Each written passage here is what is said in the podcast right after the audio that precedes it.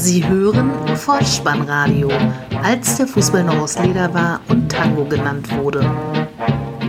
Herzlich willkommen und hallo zum Vollspannradio, der Podcast unter dem Motto, als der Fußball noch aus Leder war und Tango genannt wurde. Mein Name ist Dirk, auf Twitter unter Vollspannradio und spike.dh unterwegs und ich begrüße euch ganz recht herzlich zur 156. Ausgabe des Vollspannradios, der VSR 130 mit dem Titel Chancenverwertung, die Nachlese zur Fußballbuchlektüre. Vier Tore entführt am ersten Spieltag der Zweitligasaison 2018-19. Die Spielpaarung ist dabei nur Randgeschehen. Im Mittelpunkt steht vielmehr ein Neuzugang im Trikot des Siegers, der als Matchwinner mit zwei selbst erzielten Treffern ein Debüt nach Maß hinlegt. Setzt euch mit mir in eine Zeitmaschine und lasst uns darin gemeinsam auch an den Ort fahren, an dem Erwin Lindemann einst beabsichtigte, im Herbst mit dem Papst eine Herrenboutique zu eröffnen. Gute Unterhaltung. Die Momente des Spieltages. Wir schreiben den 4. August 2018, Samstag, 15.30 Uhr. Die Spielvereinigung Gräuter Fürth empfängt im schönen Sportpark Rohnhof 1 Thomas Sommer zum Zweitliga-Auftakt den SV Sandhausen. Endergebnis 3 zu 1, Halbzeitstand 0 zu 0. Vor 8450 Zuschauern, Leiter der Begegnung, Schiedsrichter Stieler aus Hamburg. Brütend heiße 33 Grad Celsius an diesem Samstagnachmittag. Torlos geht es in die Kabine und in der 55. Spielminute dann der Führungstreffer für die Gäste. Wir befinden uns im 16-Meter-Raum. Der Fürther Caligiuri klärt dort eine Gislason-Flanke genau vor die Füße von Klingmann. Der lässt den Ball halb rechts im Strafraum einmal aufspringen und knallt ihn dann ins linke Toreck 0 zu 1. Schon sind wir in der 78. Spielminute, da tanzt Moore auf der linken Seite erst den Torschützen Klingmann und dann auch noch Kister aus. Dann gibt er von der Grundlinie nach innen am hinteren Pfosten streckt sich Daniel Cater Ruel und drückt die Kugel mit etwas Hilfe des Innenpfostens hinter die Linie zum Ausgleich 1 zu 1. Die 80. Spielminute, der Fürther Spieler Ernst kommt links im Strafraum an den Ball, geht bis zur Grundlinie durch, flankt und dann springt dem Spieler des SV Sandhausen Kister der Ball im eigenen Fünfer an die Hand.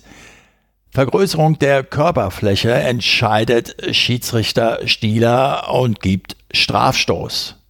Der Torschütze zum 1 zu 1, Daniel Cater Ruel, schnappt sich den Ball und verwandelt diesen Handelfmeter, indem er die Kugel flach ins linke Eck setzt. 2 zu 1 für die Spielvereinigung Gräuter führt und der Neuzugang von Fortuna Köln schnürt damit binnen drei Minuten seinen Doppelpack. In der 89. stellt Steininger dann noch den 3 zu 1 Endstand für die Spielvereinigung Gräuter führt her. Der Kicker ernennt Daniel Cater Ruel zum Spieler des Spiels. Der Neuzugang drehte die Partie mit seinen beiden Treffern, erwies sich zudem als belebendes Element in Fürths Offensive, so das Fachmagazin. Und genau um diesen Spieler des Spiels, um Daniel Cater Ruel, soll es im weiteren Verlauf dieser Episode gehen. In einer der früheren Episoden zu den zurückliegenden Bundesligaspieltagen hatte ich es mit Sicherheit schon einmal erwähnt. Der Verlag Kiepenheuer und Witsch ist so Ende 2019 irgendwie auf das Vollspannradio aufmerksam geworden. Es folgte ein äh, freundlicher Schriftverkehr und am Ende hielt ich ein Rezensionsexemplar eines Fußballbuches in meinen Händen. Bisher fehlte mir die Zeit, nun möchte ich aber endlich mein Versprechen einlösen und eine kurze Buchbesprechung folgen lassen. Vorausschicken möchte ich, dass ich keine privaten oder sonstigen Beziehungen zum Autor, zur Hauptperson oder anderen Personen, die in diesem Buch vorkommen, habe und auch in der Vergangenheit nicht hatte. Ferner unterhalte ich auch keine geschäftlichen Beziehungen, etwa zum Verlag. Vielmehr geschieht diese kurze Schilderung meiner Eindrücke als rein interessierter Leser auf freiwilliger und ja auf unentgeltlicher Basis. Dennoch möchte ich es an dieser Stelle nicht versäumen, mich nochmals herzlich für das Buch und den dazugehörigen freundlich informativen E-Mail-Verkehr mit den Verlagsmitarbeiterinnen und Mitarbeitern zu bedanken und würde mich wirklich freuen, wenn wir sowas in ähnlicher Form in der Zukunft gerne nochmals hinkriegen. Vielen, vielen Dank. Genug der Vorrede, kommen wir zum Inhalt des Buches, geschildert rein subjektiv aus meiner Sicht. Die Geschichte wird erzählt aus dem Blickwinkel des Hauptprotagonisten, also aus der Sicht von Daniel Cater Ruel. Ich werde im weiteren Verlauf der Episode aus Vereinfachungsgründen einfach immer nur noch von Daniel sprechen.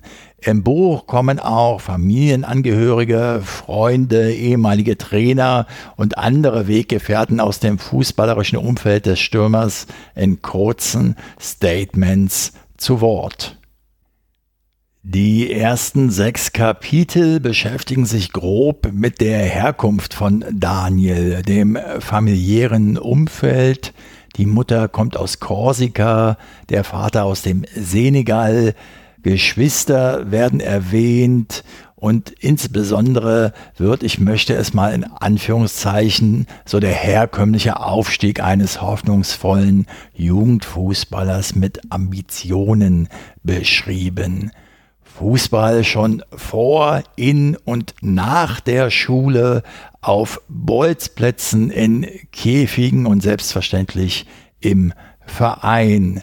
Der nächsthöhere Jahrgang, die nächsthöhere Klasse wird angestrebt, Kreisauswahl, überregionale Auswahlmannschaften, Jugend trainiert für Olympia. Ich möchte mal so sagen, jedem, der damals die ZDF-Serie Money der Libero mit Thomas Orner gesehen hat oder der oder die vielleicht selbst mal talentbehaftet und von Ehrgeiz getrieben Vereinsfußball gespielt hat, wird das in der einen oder anderen Weise bekannt vorkommen. In Kapitel 7 und 8 weist der Weg aus Wuppertal-Elberfeld bis hin zum Bundesliga-Club Borussia Mönchengladbach, wo es dann aber letztlich nicht zum Anschlussvertrag für Daniel reicht. Ulrich Sude, ehemaliger Bundesliga-Keeper der Fohlen und damals in verantwortlicher Position spricht als möglichen Grund dafür von, Zitat, vermutlich Disziplinlosigkeiten. Zitat Ende. Etwas deutlicher wird in der Folge Max Eberl, auch er verantwortlich für einen möglichen Anschlussvertrag für Daniel damals berühmt geworden mit dem Zitat mit den Beinen Bundesliga im Kopf Kreisklasse. Zitat Ende.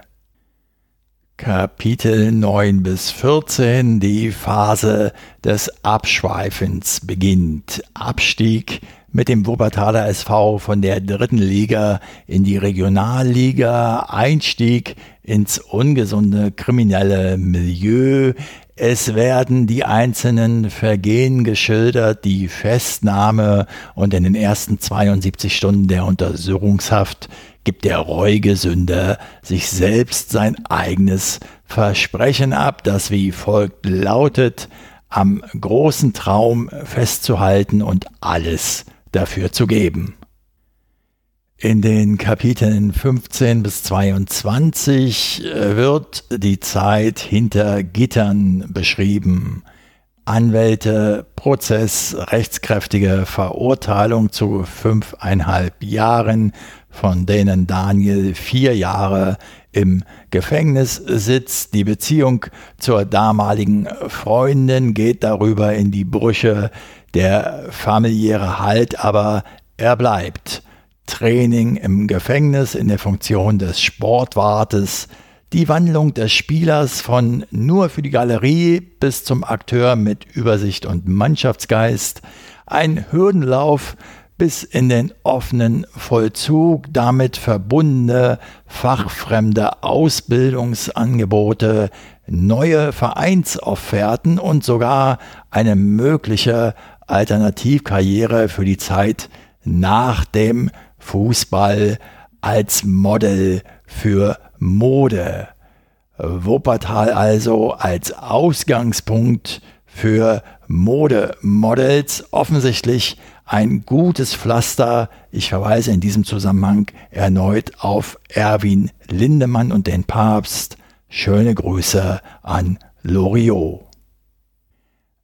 Abschließend, wie schon zu Beginn eindrücklich geschildert, ist Daniel dann erfolgreich in der zweiten Bundesliga angekommen und will nach eigenem Bekunden noch weiter hoch hinaus zu wünschen wäre es ihm. Dazu passt eine aktuelle Kickermeldung, die ich am 7.5.2020 um 11.34 Uhr gefunden habe. Ich gebe sie mal zum Besten. Sie beginnt mit der Frage, bleibt Sturmtank Daniel Cater well in Fürth? Auf diese Frage, so der Kicker, gibt es noch immer keine Antwort. Im März noch wollte die Spielvereinigung die Option beim 30-jährigen Angreifer ziehen, doch dann legte die Corona-Krise die Vertragsgespräche auf Eis. Seitdem befindet sich der in Wuppertal geborene Franzose mit senegalesischen Wurzeln im Wartestand. Cater Ruel kommt 2019-20 bislang auf 21 Spiele, 6 Tore, 2 Assists und einen Kicker-Notendurchschnitt von 3,47. Fazit. Nach der eigenen Lektüre kann ich das Buch guten Gewissens weiterempfehlen. Daniel macht auf mich, einschränkt jetzt nur auf der Grundlage des Textes, denn ich habe weder ihn noch seine Geschichte vorher groß verfolgt. Ja, er macht auf mich einen ehrlichen, bisweilen zu gutgläubigen Eindruck. Es haftet aus meiner Sicht auch immer noch ein wenig der Bruder Leichtfuß an ihm. Das mag vielleicht einfach in seiner lockeren Lebensart begründet sein. Was habe ich nun persönlich aus diesem Buch mitgenommen? Die Redewendung zum falschen Zeitpunkt am falschen Platz wird nicht nur in Bezug auf die Wahl seiner Vereine mehr als einmal deutlich. So richtig tief berührt, muss ich ehrlich zugeben, hat mich die Geschichte dann aber doch nicht, was auch daran liegen mag, dass die Hauptperson infolge seines Bekanntheitsgrades doch in der einen oder anderen Situation immer wieder Privilegien genießen durfte. Die seien ihm durchaus zugestanden, bitte nicht falsch verstehen, aber so war es für ihn möglicherweise einfacher als für andere, an seinen hochgesteckten Zielen weiter zu arbeiten. Auch hatte ich im Vorfeld ohne Vorkenntnis stark mit der eventuell aus der Rocky-Saga bekannten Kämpferattitüde im Sinne von Mr. T, Clever Lang, ihr kennt das vielleicht in Rocky 3, keine Schmerzen gerechnet, die dann aber doch nicht, wie von mir fälschlicherweise erwartet, präsentiert wurde. Insgesamt möchte ich Daniel aus der Ferne durchaus unbändigen Willen und Einsatzbereitschaft zugestehen und ihm wünschen, dass er seine selbst gesteckten Ziele noch erreichen wird und dass er vor allen Dingen gesund bleibt. Wie das übrigens auch schon fast ausnahmslos alle Beteiligten, die in diesem Buch zu Worte gekommen sind, getan haben. So wer jetzt Lust bekommen hat, mehr über Daniel Cater Ruel zu erfahren, dem sei wärmstens folgendes Buch ans Herz gelegt. Daniel Cater Ruel gemeinsam mit Harald Braun, der Titel Zweite Chance, Untertitel Mein Weg aus dem Gefängnis in den Profifußball erschienen im Verlag Kiepenheuer und Witsch Köln. Ich habe es erhalten in der ersten Auflage 2020. Ich werde den Link zum Buch auch mit in die Episode packen. Aus der Lektüre dieses Werkes habe ich auch erfahren, dass sich Daniel auf Instagram rumtreibt und selbst in Erfahrung gebracht habe ich, dass er auch auf YouTube zu finden ist. Dort gibt es die Serie Hashtag im Käfig mit Kenny Prince Redondo gibt es da eine Episode. Viel Spaß dabei ausgestiegen aus der Zeitmaschine und eingetaucht ins aktuelle Geschehen. Die Aufnahme dieser Podcast-Episode findet am 13.05.2020 statt und die Bundesliga, sie soll wieder starten. Nach Lage der Dinge bereits am 16. Mai, dann ist es soweit. Ich muss ehrlich sagen, ich habe wenig mitbekommen in der Zwischenzeit. Ein Spotlight auf Hertha mal gerichtet. Labadia ist neuer Trainer. Ich denke, ein solider Bundesliga-erfahrener Übungsleiter. Jens Lehmann im Aufsichtsrat. Für mich durchaus ein logischer Klinsmann-Nachfolger in dieser Funktion. Er hat Strahlkraft nach außen wenn auch oftmals mit sehr merkwürdigen Äußerungen, wie gerade in den letzten Tagen wieder. Und er besitzt durchaus aber ein internationales Renommee. Von daher kann er möglicherweise seine Funktion im Aufsichtsrat ausüben im Sinne des Geldgebers.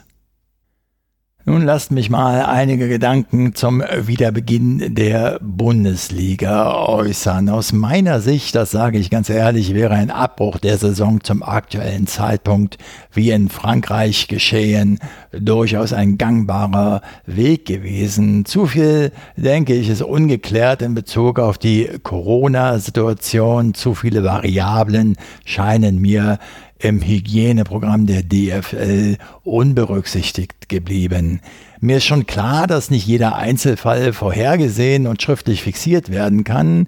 Es bedarf daher zunächst genereller Regelungen zur Vorbeugung. Okay, d'accord ohne aber auch vollständig über alle Vorsorge- und Schutzmaßnahmen der Bundesliga informiert zu sein, glaube ich doch, dass die Liga mit dem Wiederbeginn ein hohes Risiko, insbesondere gesundheitliches Risiko für die beteiligten Akteure eingeht.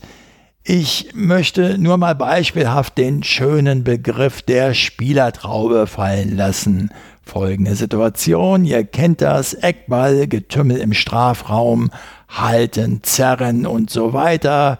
Zu diesem Geschehen hat Udo Lattek früher im Doppelpass immer gesagt, als es um die Frage ging, ob leichte Vergehen schon elf Meter würdig sind, dann gibt es pro Spiel auf beiden Seiten eben 10 bis 15, 11 Meter Pfiffe. Zurück zur Spielertraube da ist mit Sicherheit nichts mit Abstand halten. Auch sind Fußballer ja gerne mal dafür bekannt, auf dem Feld in im Training oder auch im Spiel den sogenannten Hamburger zu machen. Das heißt, ihre Körperflüssigkeiten durch Nase oder Mund auf das Grün zu befördern. Auch das eine Unart, die der aktuellen Lage nicht dienlich sein wird. Versammeln wir jetzt mal alle Splittergruppen, die sich so zum Für und Wider des Bundesliga-Restarts äußern, in einem Boxring und stellen uns in die Ecke der DFL. Aus deren Sicht ist der zügige Restart der Liga geschäftsmäßig für mich durchaus nachvollziehbar. Das sage ich nicht nur, weil ich rechnen kann und ein abgeschlossenes BWL-Studium in der Tasche habe. Nein, sie haben die Freigabe der Politik erhalten. Sie unternehmen nun einen Versuch, eben weiter Geld zu verdienen, sollten Umstände eintreten, die nun ein weiter, immer weiter nicht mehr zulassen, dann entscheiden das die Gesundheitsämter und die DFL kann bei etwaigen Schadensersatzansprüchen oder Ausfallfolgen oder ähnliches immer sagen, wir haben es ja versucht.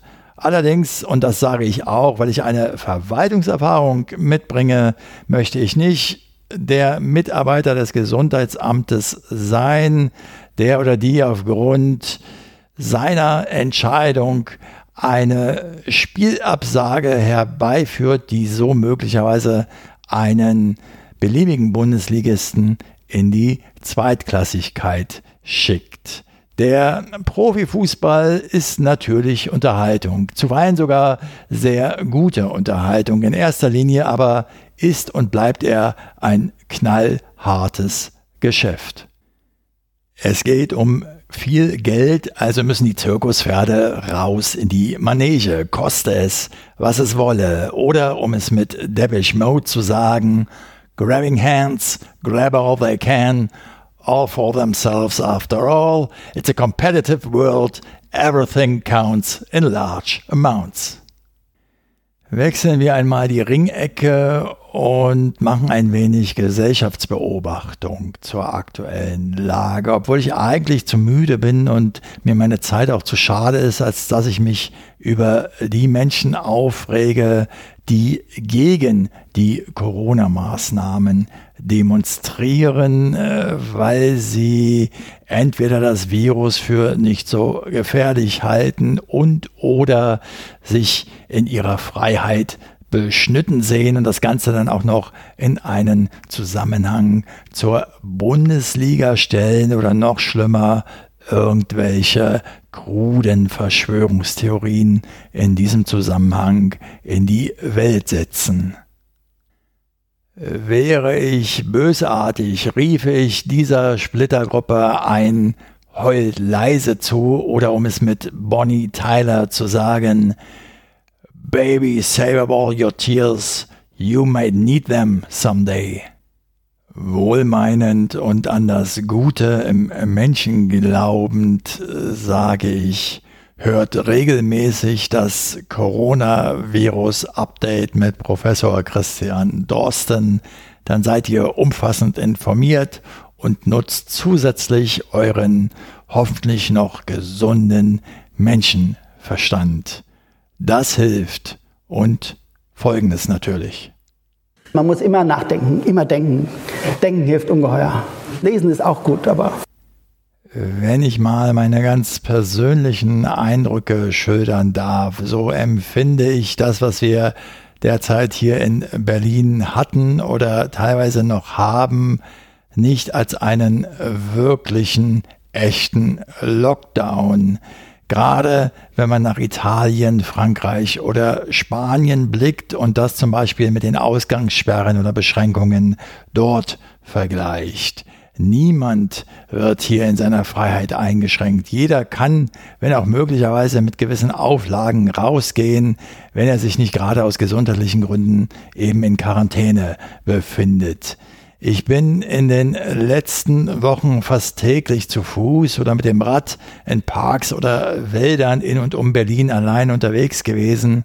Meine bescheidene Beobachtung ist, Einzelpersonen, vorbeilaufende Jogger oder Spaziergänger verhalten sich zumeist vorbildlich, halten Abstand, laufen sogar, wenn nötig, Slalom. Je größer aber die Menschenansammlungen sind, die einem entgegenkommen, umso unvorsichtiger sind sie, umso weniger Abstand halten sie. Zurück zur Bundesliga. Anpfiff also Samstag 15.30 Uhr. Ich sehe diesem Wiederbeginn mit gesunder Skepsis entgegen, hätte diese Geisterspiele nicht zwingend benötigt, obschon ich sie mir dann doch ja höchstwahrscheinlich ansehen werde. Was heißt das nun für das Vollspannradio?